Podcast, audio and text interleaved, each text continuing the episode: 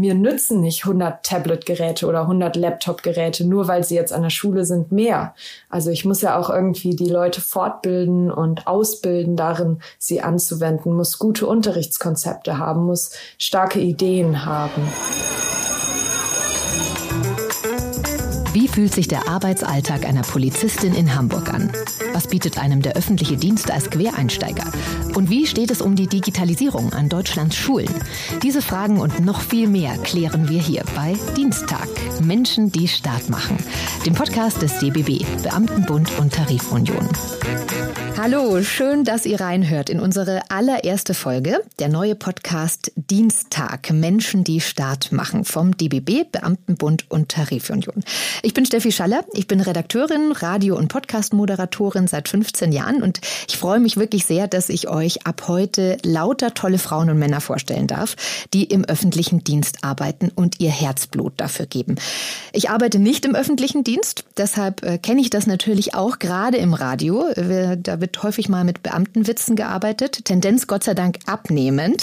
Deshalb wird es jetzt auch langsam Zeit, mit den Vorurteilen aufzuräumen.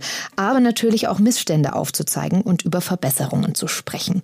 Und heute geht es um die großen Herausforderungen im Lehramt. Deshalb freue ich mich über meine erste Gesprächspartnerin Jenny Katzmann. Liebe Jenny, vielen Dank, dass du dabei bist. Sehr gerne. Liebe Jenny, wir stellen ja ab heute immer alle Interviewpartner kurz mal mit einem Steckbrief vor, damit ihr da draußen, die uns hört, gleich auch mal ungefähr wisst, mit wem ihr es da zu tun habt, der heute zu Gast ist. Und das wollen wir jetzt mit dir, liebe Jenny, auch machen. Bist du da bereit dafür? Absolut. Liebe Jenny, deswegen ist die erste Frage an dich. Wie alt bist du? 33. Und wo kommst du her? Äh, ich wohne in Aachen, aber ich komme aus Wuppertal. Mhm.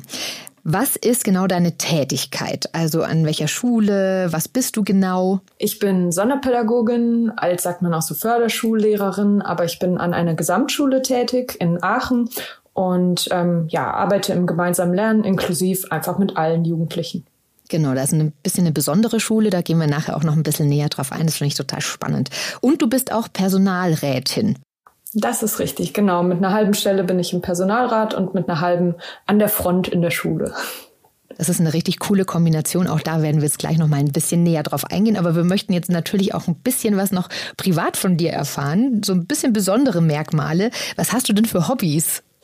Äh, ich zeichne ganz viel, also ähm, tatsächlich auch privat mache ich viel Sketchnotes und ähm, verbinde die aber auch wieder mit dem Beruf, aber mache auch sonst viele kreative handwerkliche Tätigkeiten. Ich nähe gerne Klamotten und ähm, bin sonst aber auch viel draußen in der Natur. So, das macht mir Spaß. Lieblingsmusik? Oh, ich höre viel Radio, sowas kommt, Rockpop, ähm, was einfach so im WDR gespielt das wird. Das finde ich gut. also mainstreamig unterwegs, kein Klassiker. Nein. Hast du Tattoos und wenn ja, welche? Äh, nee. Ähm, ich habe mir mal mit Tattoofarbe was selber malen müssen. Ähm, das sah aber so furchtbar aus. Da habe ich mich direkt völlig komplett entsagt und mir gedacht, das geht gar nicht. War nicht dein Ding. Was ist deine beste Eigenschaft?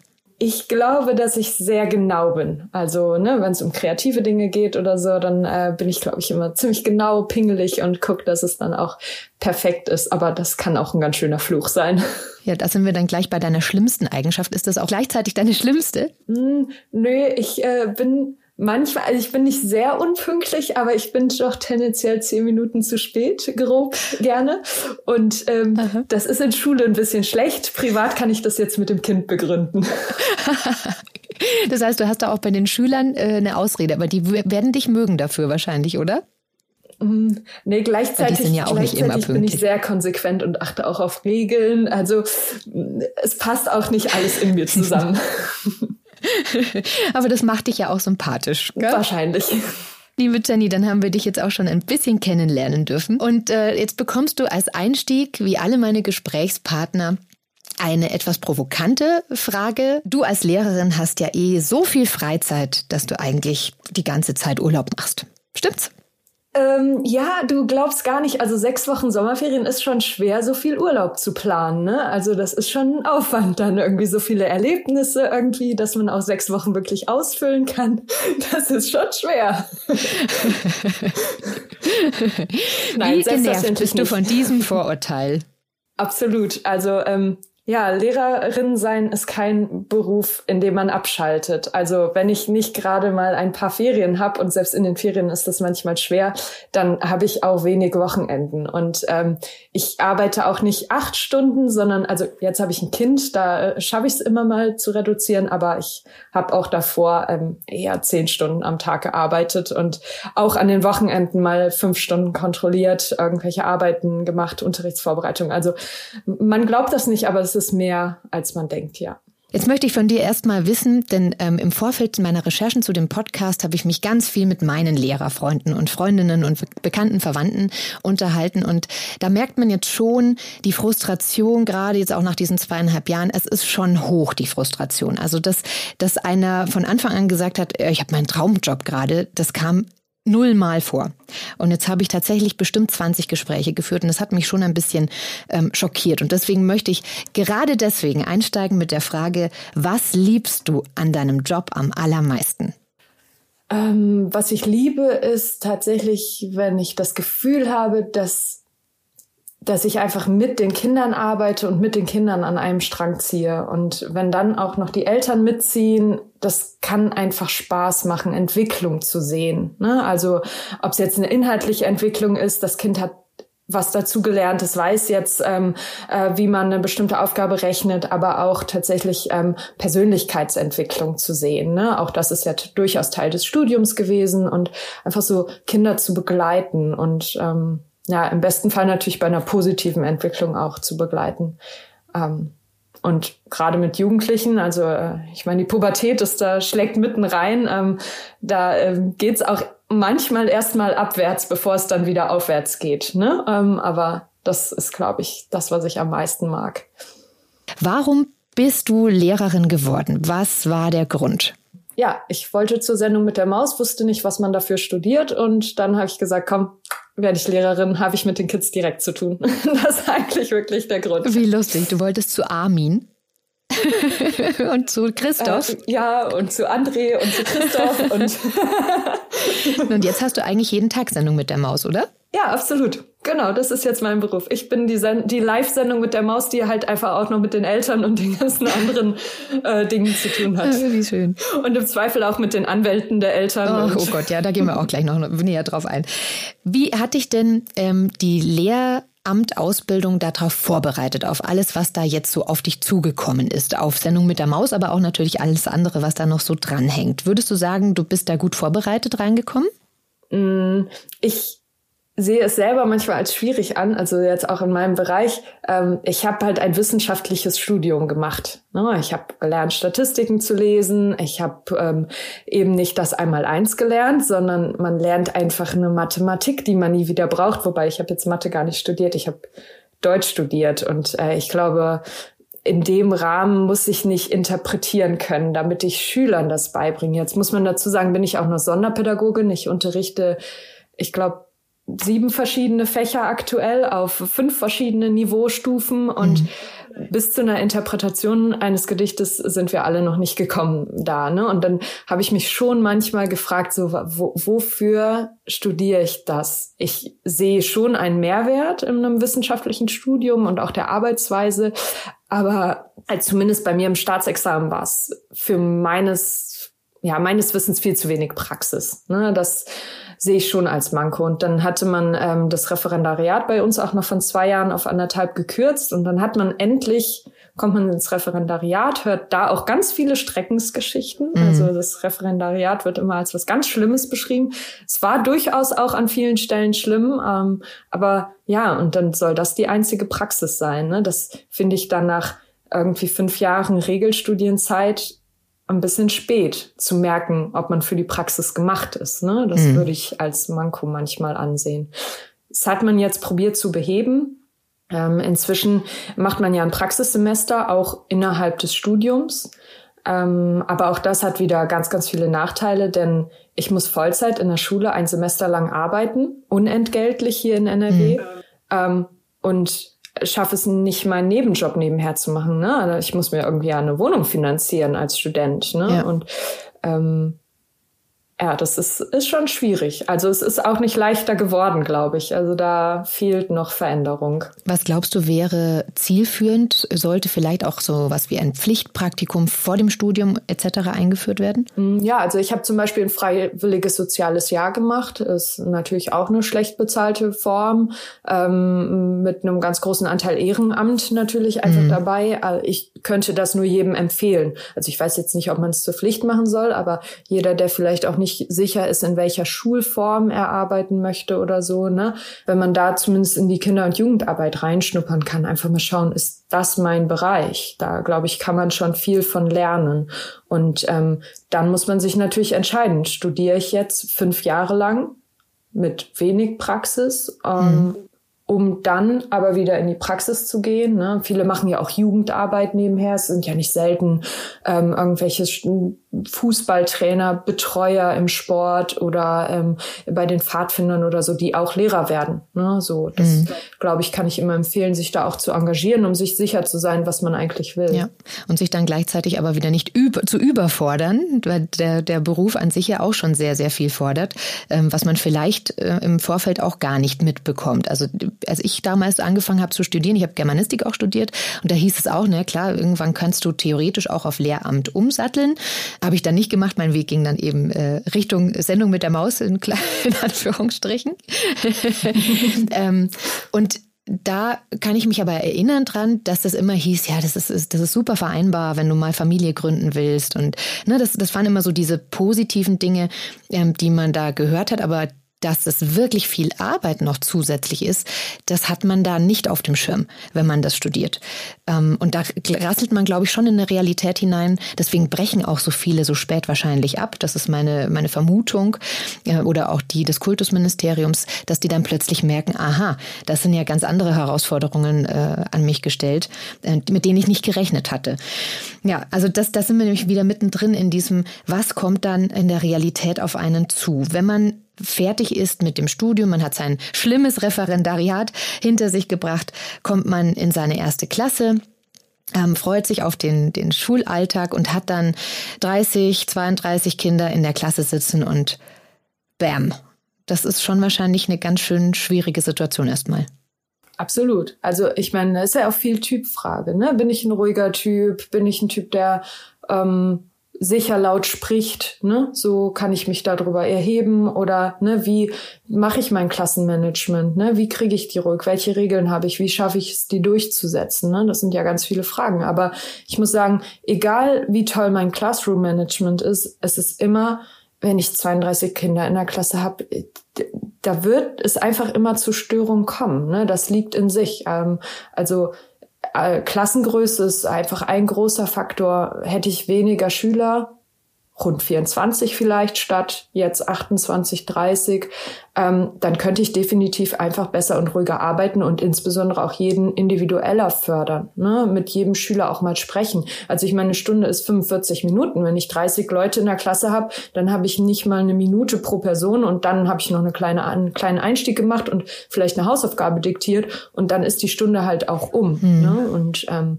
das ist schon eine riesen Herausforderung, viele Kinder zu haben. Aber dazu kommt natürlich, ich meine, warum sind unsere Klassen groß? Weil wir im Moment einfach viel zu wenig Lehrer haben, auch in der Praxis. Ne? In dem Moment, wo mein Chef den, den ähm, Vertretungsplan morgens strickt und dann sagt, ah ja, ich meine, gut, jetzt war noch Corona, aber sei es auch nur eine Grippewelle und wir haben schon sowieso wenig Lehrer, ähm, dann kann ich auch als Sonderpädagogin einfach nicht häufig doppelt besetzt als zweite Kraft dazustehen und mich vielleicht auch mal intensiver um ähm, ein Kind mit besonderem Förderbedarf äh, kümmern. Ja. Ne? Und ähm, das, also Klassengröße, klar, in Verbindung natürlich einfach mit dem Lehrerinnenmangel oder einfach mit dem Mangel aller Professionen. Ich meine, wir haben auch zu wenig Sozialarbeiter in der Schule.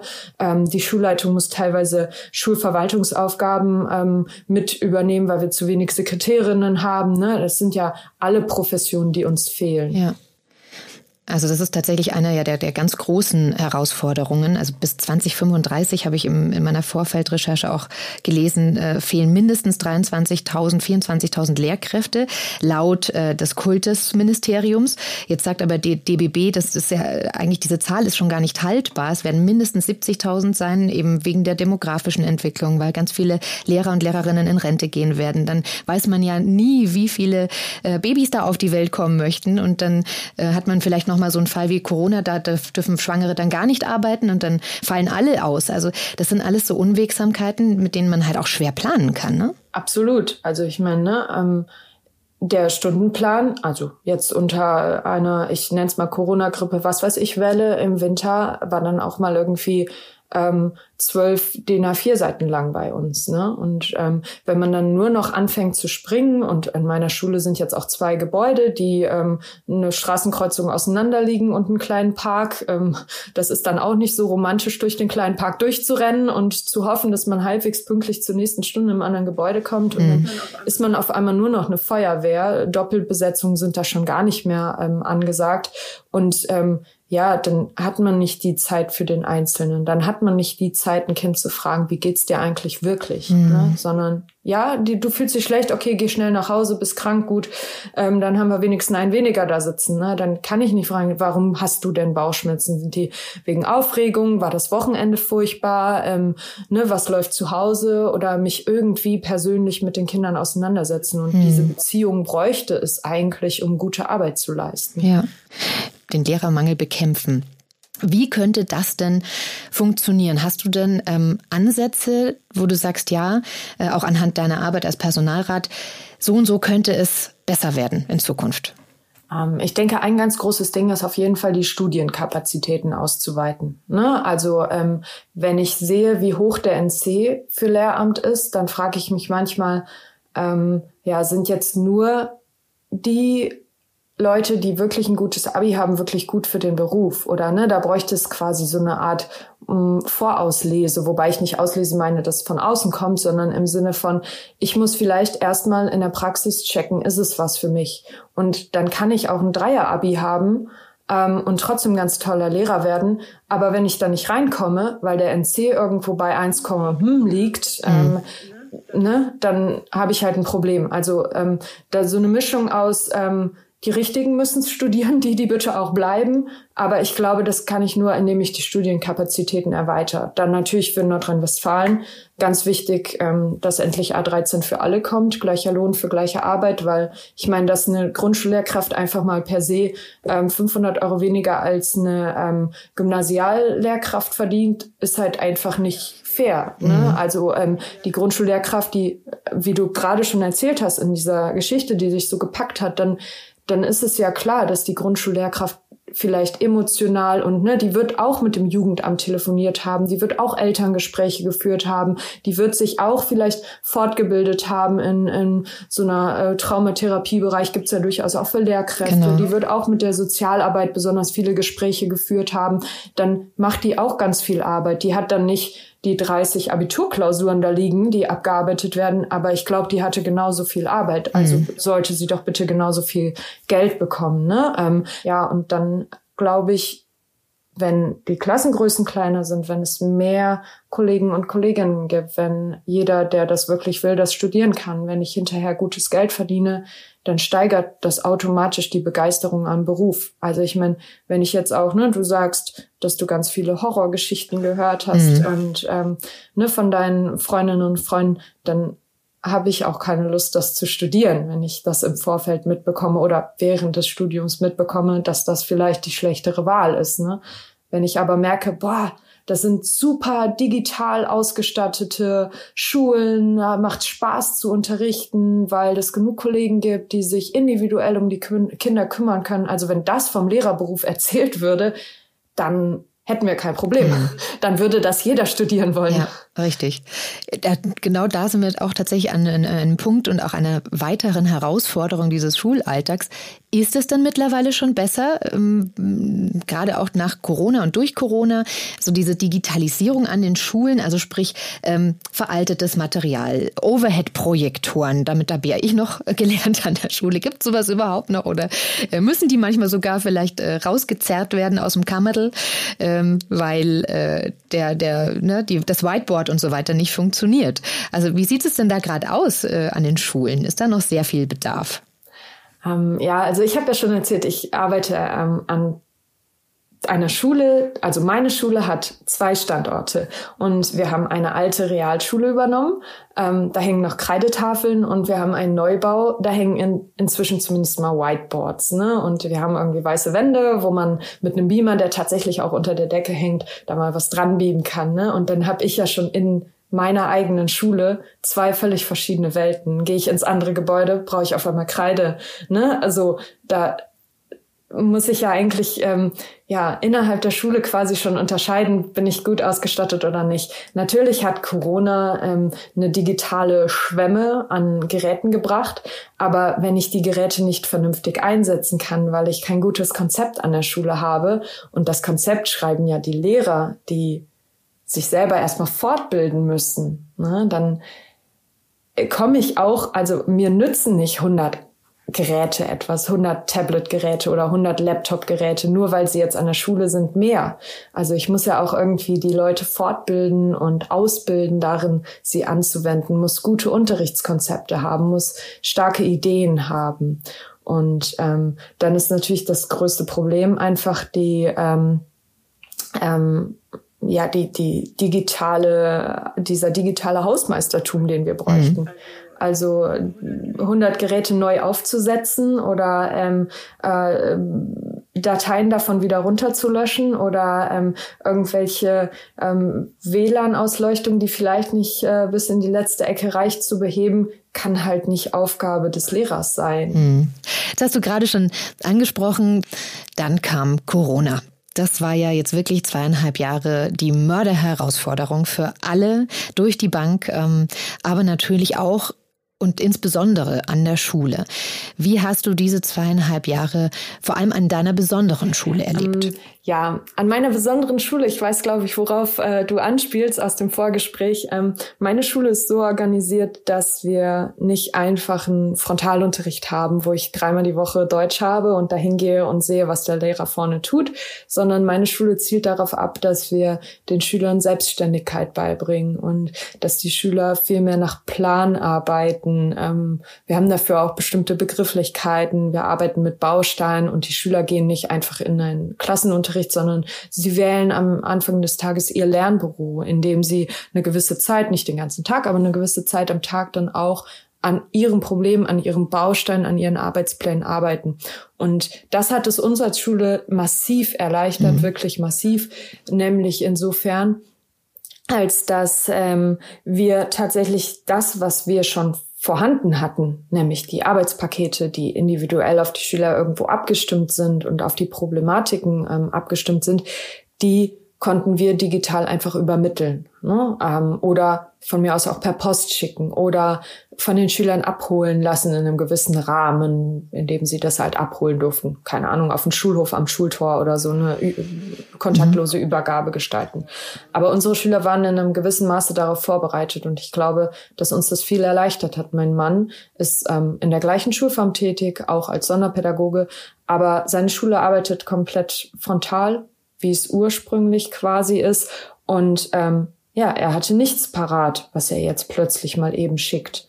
Hat natürlich auch dann dazu geführt, dass ähm, die Digitalisierung an unseren Schulen ganz anders genutzt wurde. Also uns hat es ermöglicht, einfach Material zu übermitteln. Die Schüler arbeiten eine Zeit lang selbstständig und wir schalten uns bei Problemen zusammen, ne? probieren uns irgendwie ähm, auch mal über Telefon oder dann eben über Videokonferenz zusammenzuschalten und gemeinsam mit den Schülern an bestimmten Problemen zu arbeiten.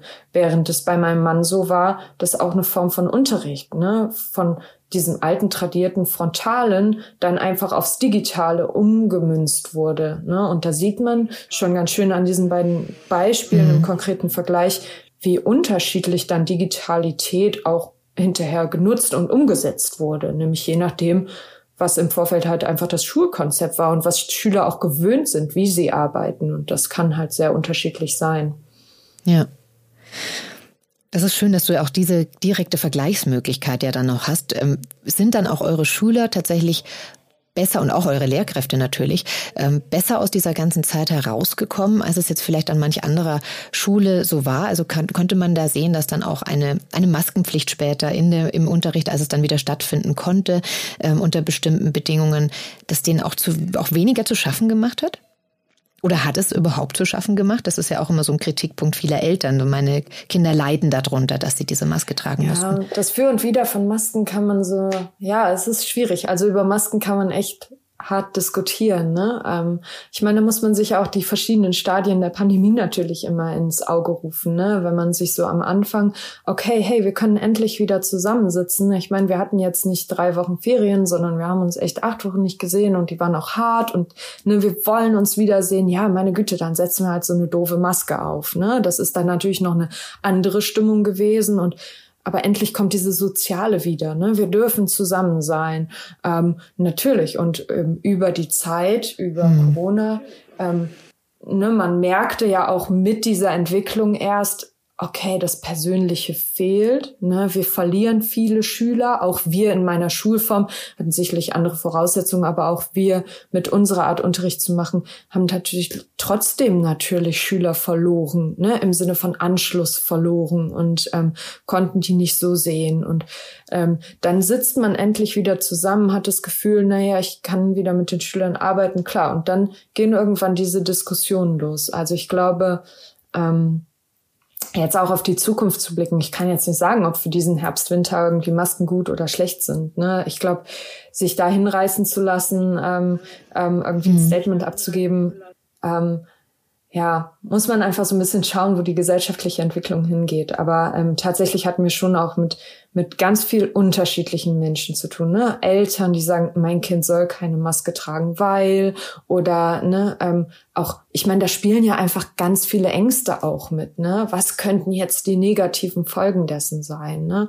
Dann aber auch einfach Schüler, die gesagt haben, ganz ehrlich, mein Vater hat gesagt, ich soll keine Maske tragen, aber das macht man hier so. Natürlich mache ich das. Ne, also auch Schüler, die sich über die Elternmeinung hinwegsetzten. Ne? Und aber natürlich dann auch wieder Schüler, die mitten in der Pubertät stecken und sagen, boah, es ist das Furchtbarste, was ich gerade tun muss. Und die anderen Schüler sagen, oh toll, der Bart fängt an zu wachsen unter der Maske. Das sieht keiner, das ist großartig. Ja, die ne? sieht man so, nicht. Also es ist so viel für und wider und mhm. Argumente, die man gegenseitig abwägen kann. Also. Ja. Da werden wir jetzt einfach auch schauen, wie sich das Ganze entwickelt und wenn sich damit dann ein Präsenzunterricht weiter ja, äh, ähm, ermöglichen lässt, finde ich, ist das wahrscheinlich das kleinere Übel. Aber das sage ich natürlich jetzt auch ganz leicht, weil ich es eben nicht tragen muss in einem Unterricht für einen ganzen Tag. Das stelle ich mir schon auch sehr, sehr herausfordernd ähm, vor. Und ähm, was auch meine ähm, Gesprächspartner im Vorfeld auch erzählt haben, was man auch nicht sieht oder vergisst, wenn man nicht an der Schule unterrichtet. Man hat ja auch dann so unterschiedliche Regeln plötzlich. Ne? Man, man darf eigentlich äh, nur noch zwischen den ähm, Stunden auf die Toilette und muss sich eigentlich verkneifen, weil man gar nicht die Zeit hat. Und dann muss man aber übergeben ordentlich und die Kinder dürfen aber ohne, ohne Aufsicht nicht sein. Und dann muss man das aber alles schauen, dass das alles Corona-konform ist und dann muss es aber getestet sein. Das waren schon nochmal Herausforderungen Herausforderungen, denen ihr euch da stellen musstet? Ja, und ähm, dann war es ja zumindest bei uns in NRW so, dass man dann die ähm, Rezepte, wie man denn am Montag zu handeln hat, leider erst irgendwie äh, Freitagabend bekommen hat, ne? Und ähm, manchmal auch eher aus der Presse erfahren hat, als mhm. ähm, dass es irgendwie auf einem offiziellen Wege bei uns ankam. Ne? Und wenn dann Eltern erste Sachen in der Presse hören, dann ähm, kommen sie ja direkt auf einen zu. Und da muss man manchmal sagen, ja, weiß ich jetzt selber noch gar nicht, weil man hat ja noch gar keine offizielle Anweisung. Aber ne, wir haben eine neue Regierung. Ähm, die wollen alles besser machen. Da möchte ich auch nicht vorhersagen, ob es jetzt besser wird. Wir hoffen das alle und äh, man hofft ja immer das Beste. Ich bin ein sehr optimistischer Mensch, aber das war tatsächlich auch für uns manchmal ein Tumult. Und dann war man vielleicht eine Woche krank oder dann hatte man selber Corona und dann kam man wieder und es gab schon wieder ganz andere Regeln. Und dann sind Schüler manchmal besser informiert als Lehrer. Das ist auch immer ganz großartig, das wenn das so ist. Ähm, ja. Nämlich gar nicht. Jetzt ja. Äh, würde ich gerne noch ähm, abschließend oder fast abschließend so den Ringschluss machen. Wir haben, sind eingestiegen mit einem der ähm, Vorurteile, die einem als Lehrer wahrscheinlich meistens gegen den Kopf geworfen werden du hast ja immer Ferien. Ähm, alle anderen hatten wir schon so ein bisschen entkräftet jetzt während unseres Gesprächs, aber über dieses haben wir noch nicht so gesprochen. Wie ist das denn jetzt wirklich mit den Ferien? Habt ihr so viele Ferien und ähm, arbeitet ihr da wirklich gar nicht und ist das unfair allen anderen gegenüber? Ähm, ja, also man rechnet, dass äh, ich glaube 84 Ferientage gibt's. Ne? Davon fallen lass mich nicht lügen, 31 auf ähm, Sonn- und Feiertage und Wochenenden. Ähm, wenn man dann noch abzieht, dass man rund zwei Wochen oder etwas mehr für Korrekturen dran gibt ähm, und dann einfach auch sonstige Arbeiten hat, ähm, da waren noch acht Tage irgendwas dabei, ähm, dann kommen wir halt einfach bei den ganz normalen gesetzlichen 30 Urlaubstagen raus. Ähm, das muss man einfach so sagen. Ja ähm, wir arbeiten halt an anderen Tagen mehr und dann haben wir länger am Stück frei, aber das, es ist eine andere Verteilung. Es ist einfach anders verteilt, aber wir haben nicht mehr Urlaub oder Ferien. Ja. Jetzt hast du mir im Vorfeld ja verraten, dass ihr in der Zwischenzeit äh, Eltern geworden seid. Ähm, das hätte ich gerne noch gefragt. Was hat das für dich verändert und warum sagst du, es ist vielleicht tatsächlich gerade für euch als Eltern ähm, gut, diese, diesen Job zu haben. Und dann vielleicht doch tatsächlich auch diese Ferien zu haben. Jetzt habe ich ja auch schon verraten, dass mein Mann auch Lehrer ist. Ich weiß jetzt nicht, ob das fürs Kind so gut ist, zwei Lehrereltern zu haben, aber natürlich haben wir dann auch immer Sommerferien zusammen.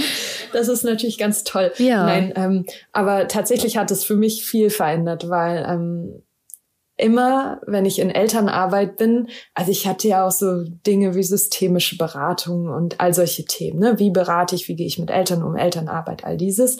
Ähm, das hat man schon im Studium, das vertieft man im Referendariat und das begegnet einem auch jeden Tag wieder ähm, in der Schule, wenn man kurze Telefonkontakte hat, Gespräche hat, Entwicklungsgespräche hat. Und ähm, für mich war das tatsächlich ähm, massiv ausschlaggebend in dieser Zeit. Ich habe ein Kind bekommen und ich dachte auf einmal, wow, dieses Kind wacht nachts auf und es schreit nachts und ähm, ich kann dann auch nicht schlafen und da kommen noch so viele Aufgaben und Dinge dazu und ähm, jetzt hat es vielleicht noch eine Krankheit und man kann nicht richtig helfen und ich habe so einen Blick dafür bekommen, was es heißt, Eltern zu sein. Und da dachte ich mir dann schon irgendwie so, es, also für mich persönlich ist es Gold wert, zu erfahren, wie die Elternseite ist. Ich will jetzt nicht sagen, jeder Lehrer muss unbedingt auch Eltern werden oder jede Lehrerin muss Mutter werden, jeder Lehrer muss Vater werden. Aber für mich persönlich hat es wirklich schon viel den Blick auf Kinder verändert und auch auf die Herausforderungen verändert und auf dieses Bewusstsein dafür, was es bedeutet, Eltern zu sein. Und das hat mir schon viel gegeben, jetzt in Elterngespräche zu gehen und einfach immer so zu denken, okay, und ich habe jetzt ein Kind, diese Familie hat vielleicht vier Kinder und was mag da bloß los sein? Ne? So diese Vorstellung zu öffnen, seinen Blick zu weiten und einfach für alltägliche Probleme und Dinge an eine Vorstellung davon zu kriegen, was vielleicht in dieser Familie abgehen könnte.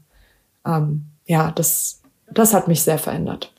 Hast du Respekt vor der Zeit, in der dein Kind selbst in die Schule geht? Mit einer anderen Lehrerin als Lehrkraft? Ja.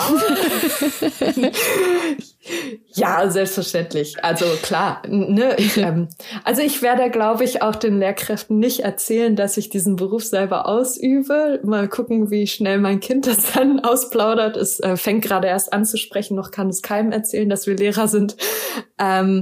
Aber ähm, ja, tatsächlich, man guckt ja mit, also, aber man muss, ich glaube, man muss sein Privatleben und seine Profession da auch immer ein bisschen entzerren. Ich glaube, die tollsten Regeln, die kann man im Privaten, also ich werde im Privaten vermutlich nicht so konsequent sein, wie ich es vor einer Klasse bin. Ne? Und ähm, ich glaube, das muss man immer differenziert sehen tatsächlich. Und ähm, ja, ich bin mal gespannt. Aber ähm, mit dem Lesen werden wir keine Probleme haben, denn ich weiß ja, das sonst selbst dem Kind beizubringen. genau. Liebe Jenny, abschließend, was möchtest du den Menschen, die deinen Beruf vielleicht anstreben, mit auf den Weg geben? Äh, ja, ich, ich liebe meinen Beruf, auch wenn er ganz, ganz oft ganz, ganz anstrengend ist. Ähm, finde ich es ganz wichtig, dass es gute Lehrerinnen und Lehrer gibt. Es ist auch wichtig, dass es ganz viele andere Menschen und andere tolle Berufe gibt. Aber ich glaube, ähm, alles ist auch ständig im Wandel und ähm, ja, wenn ich jetzt auch noch das Handtuch werfen würde, weil es anstrengend ist, ich meine, dann können wir den Lehrerinnenmangel nie beheben. Äh, und von daher, es wäre toll, wenn es noch bessere und noch tollere und vor allen Dingen viel, viel, viel mehr Lehrer gibt. Und dann wird es ja für alle Einzelnen einfacher. Von daher äh, würde ich am liebsten alle ermutigen, Lehrer zu werden oder Lehrerin zu werden. Dem entnehme ich als letzter Satz, dass du auf jeden Fall wieder Lehrerin werden würdest. Ja, oder zur Sendung mit der Maus gehen. genau. Dankeschön, liebe Jenny, für deine Zeit. Ich wünsche dir sehr, dass du weiterhin so glücklich oder so fast glücklich bist an deiner Schule und äh, auch dein, dass du weiterhin so brennst dafür und dass du ja ganz viele motivieren kannst, wie du es gerade gesagt hast, Lehrer zu werden oder Lehrer zu bleiben, denn das brauchen wir. Und ähm, ja, dass auch ihr da draußen, die ihr vielleicht auch Lehrer seid, euch wünsche ich, dass ihr, dass sich die Umstände bald ein bisschen verbessern, dass es wieder mehr Lehrer gibt und dass ihr dann von ganzem Herzen bald wieder sagen könnt, das ist mein Traumberuf. Der DBB unterstützt euch da äh, wo er kann. Unsere nächste Folge hört ihr dann in vier Wochen überall, wo es Podcasts gibt. Wir freuen uns, wenn ihr unsere erste Folge bis dahin teilt, kommentiert und bewertet. Und ich bedanke mich ganz, ganz herzlich bei euch fürs Zuhören. Alles Liebe bis dahin.